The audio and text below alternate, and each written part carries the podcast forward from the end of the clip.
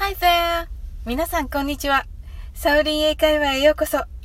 今日もお越しいただき、本当にありがとうございます。また、いつもいいねやフォローをありがとうございます。この番組は、お好きなことをしながら、耳だけこちらに傾けていただく、聞くだけ英会話をコンセプトにお送りしています。ゆったりと、気軽な気持ちで、楽しく聞いてくださいね。海外旅行の旅先でとてもいい人と出会ったあなた。しかし、お互いの次の行動が違いましたので、お別れをしないといけません。最後に素敵な一言を言いたい。そんな時、あなたは何と言いますか？私のおすすめは、See you again です。See you は直訳するとあなたを見る again は再びという意味です。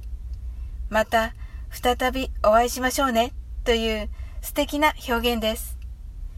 私が毎回最後に言っている see you ですが、これは少しカジュアルな言い方でまたねという意味になります。実は大好きなベビーメタルのライブの最後の決め台詞を真似て日本語のカタカナ発音にしていたのですが、10月10日にライブ活動のみを停止することということになり、私の See you も英語の発音に戻すことにしました。それでは、本題に戻って See you again を言ってみましょう。これは以前もお伝えしましたが、again の最後の音は日本語のように口をんと閉じません。口を開いたまま鼻から抜けるように発音してください。それでは一緒に練習してみましょう。最初はゆっくりです。See you again 次に早く言ってみましょう。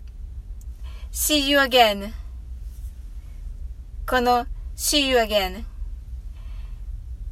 結構覚えやすいと思いますが、ダジャレは、ゲンさんという人が親友という意味の、親友はゲンです。